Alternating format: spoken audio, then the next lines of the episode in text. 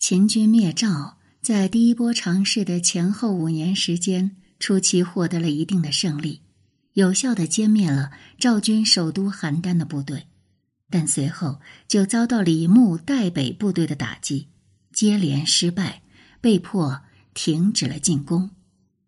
李牧在这一轮对秦作战中的表现，不仅让他成为赵国的英雄人物，被称为赵国的白起，还得以。列土封侯，有意思的是，还真的被封为了赵国的武安君。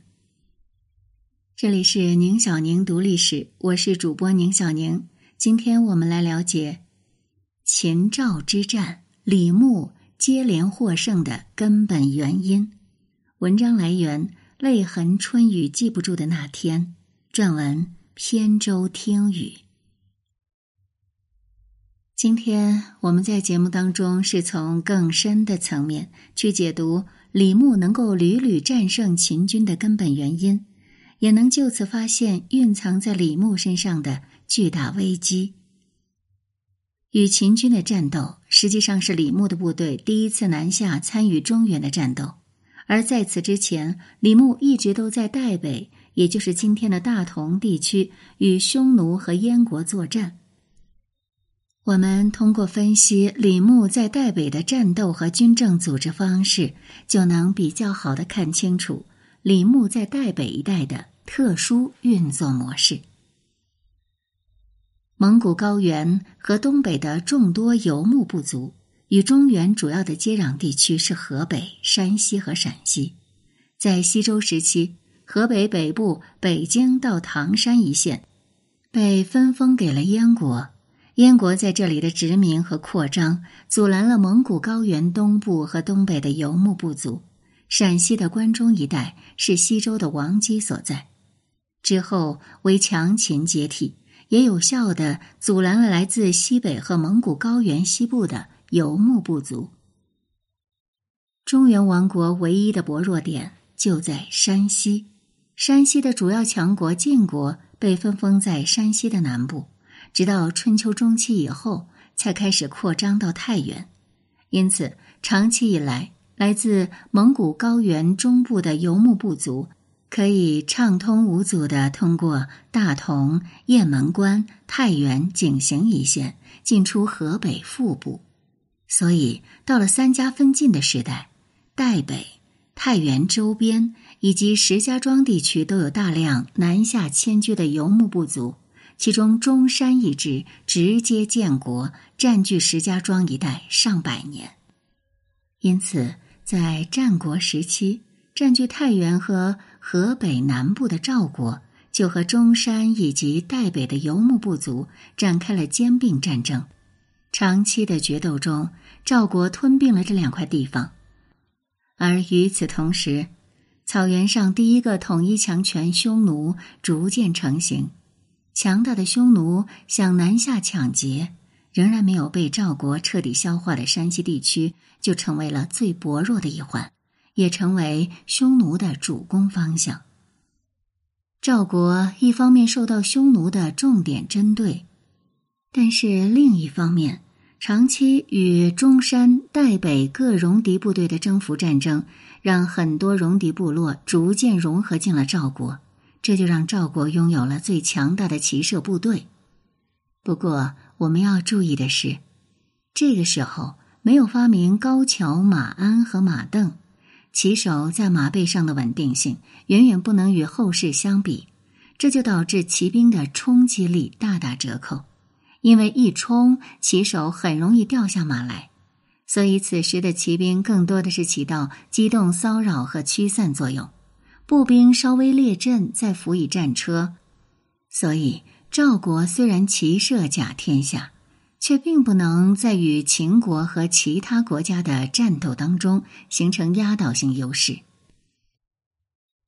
李牧是在代北与匈奴的交战过程当中成名的，不过李牧与匈奴的战斗是持续了多年，几经反复，《史记》对此的记载。生动而富有戏剧性。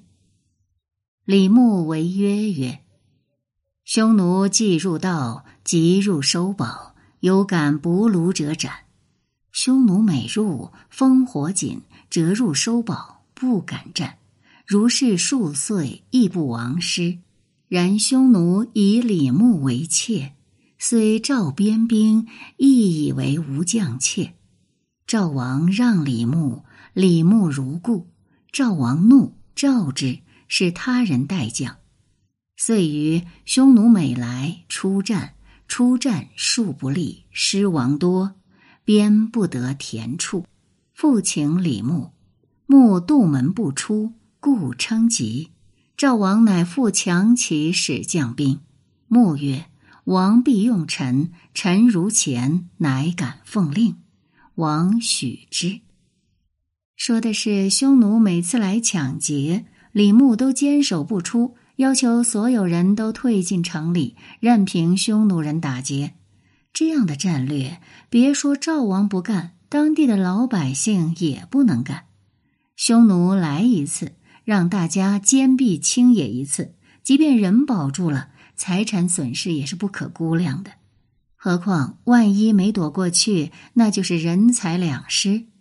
所以赵王就派人撤了李牧的职，在市民的要求下，新的将领采取主动出击、硬碰硬的方式作战，结果连年损兵折将，不得已只能复用李牧。看上去，李牧的这一轮表现实在谈不上精彩，他躲在宫室里不出来，这谁不会呢？但实际上，这是李牧分析敌我之后无奈的选择。匈奴的优势在于强大的骑兵和机动性。匈奴来抢劫，如果赵军想要出击捕获敌人，匈奴就会迅速撤退，你怎么都追不上。当你追不动了，必须要撤退的时候呢，匈奴人又会突然杀回来。当你实在扛不住了，想要逃回老巢，匈奴会追上来包抄你，甚至歼灭你的小股部队。这也是为什么。赵军不堪骚扰，想要出击，却每次都损兵折将的原因。不过有利必有弊，赵军在机动性上被匈奴牵着鼻子走，但是在部队装备上对比匈奴是有绝对优势的。直到百年之后的汉帝国时期，《史记》记载匈奴仍然大量装备竹剑，可见匈奴此时还远没有成熟的铁制箭头与武器。而赵军在装备上相对匈奴，大约可以算是降维打击了。那么赵军到底要采取什么样的策略来对付匈奴呢？李牧采取的策略和我们之前介绍的他对抗秦军的战略是很类似的，就是打的消耗战中的运动战，要点就是先消耗后运动。通过消耗战逼迫敌人在自己擅长的战场上与自己作战。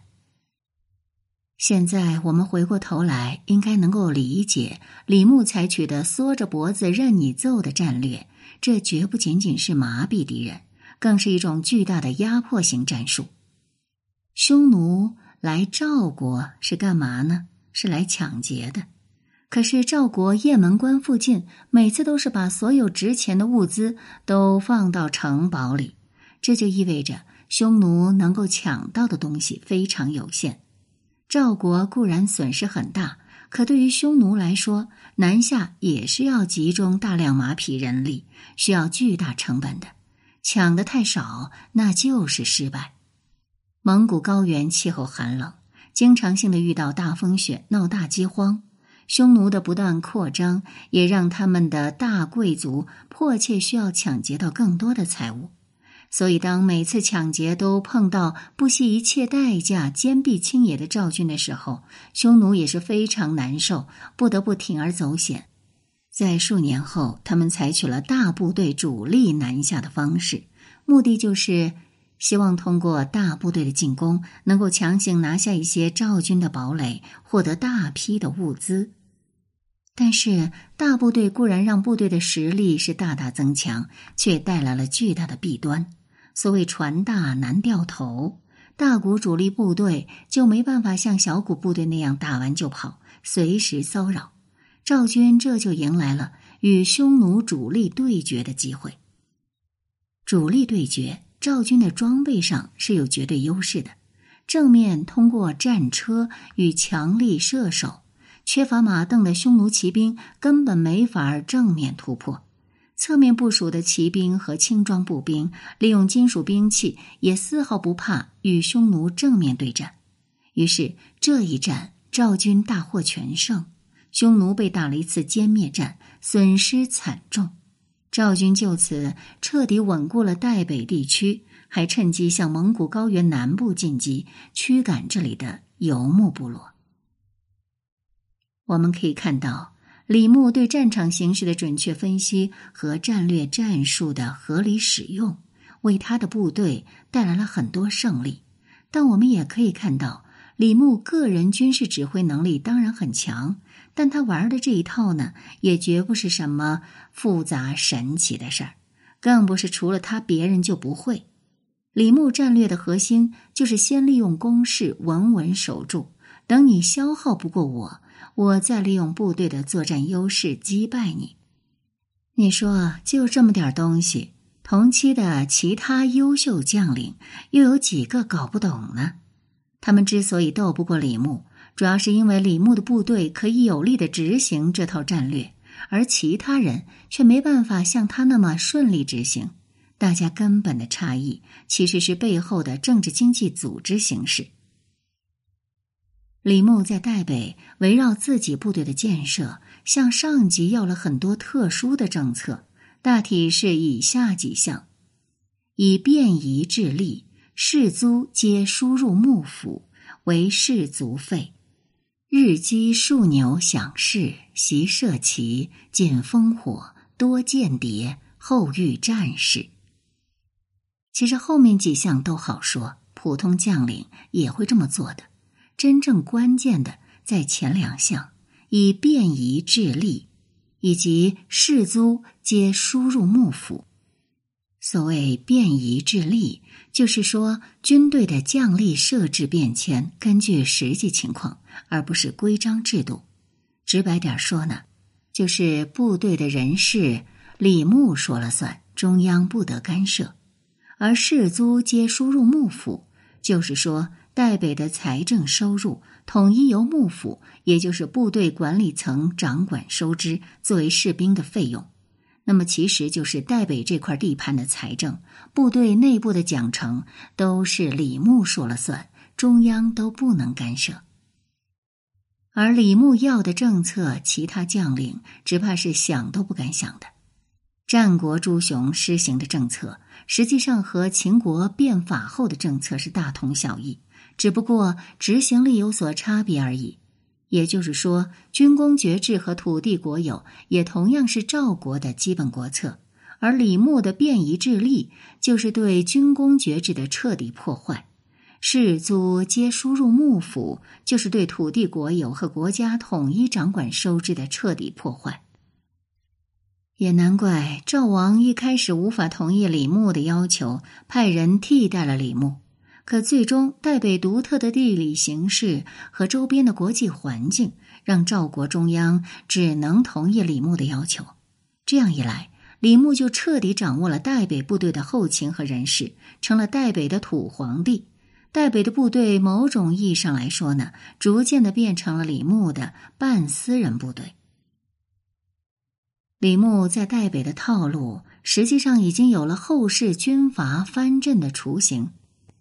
李牧的代北实际上在迅速的军阀化，所以这也难怪秦国的优秀将领在面对李牧的时候有力使不上了，因为他们绝没有能力像李牧一样去和秦王要政策。他们的部队平时都不归自己管辖，到战争时期才临时组成队伍，部队的大多数人事任命也绝不是可以一竿子吼到底的。所以，这样的部队在专业性、凝聚力上，自然无法和李牧的部队相比。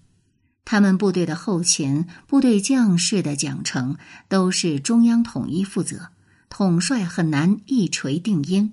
所以，这样的部队在士气和抗消耗能力上，自然也无法和李牧的部队相比。这么看起来，李牧的部队单论战斗力，在当时是真的可以打遍天下无敌手了。最强的秦军也无法与其抗衡。但问题是，这样一支军阀化的部队，我们很难说对赵国中央是福是祸。以当时的生产力水平，一个迅速军阀化的李牧，也必然会迎来巨大的危机。接下来，我们来了解一下网友的看法。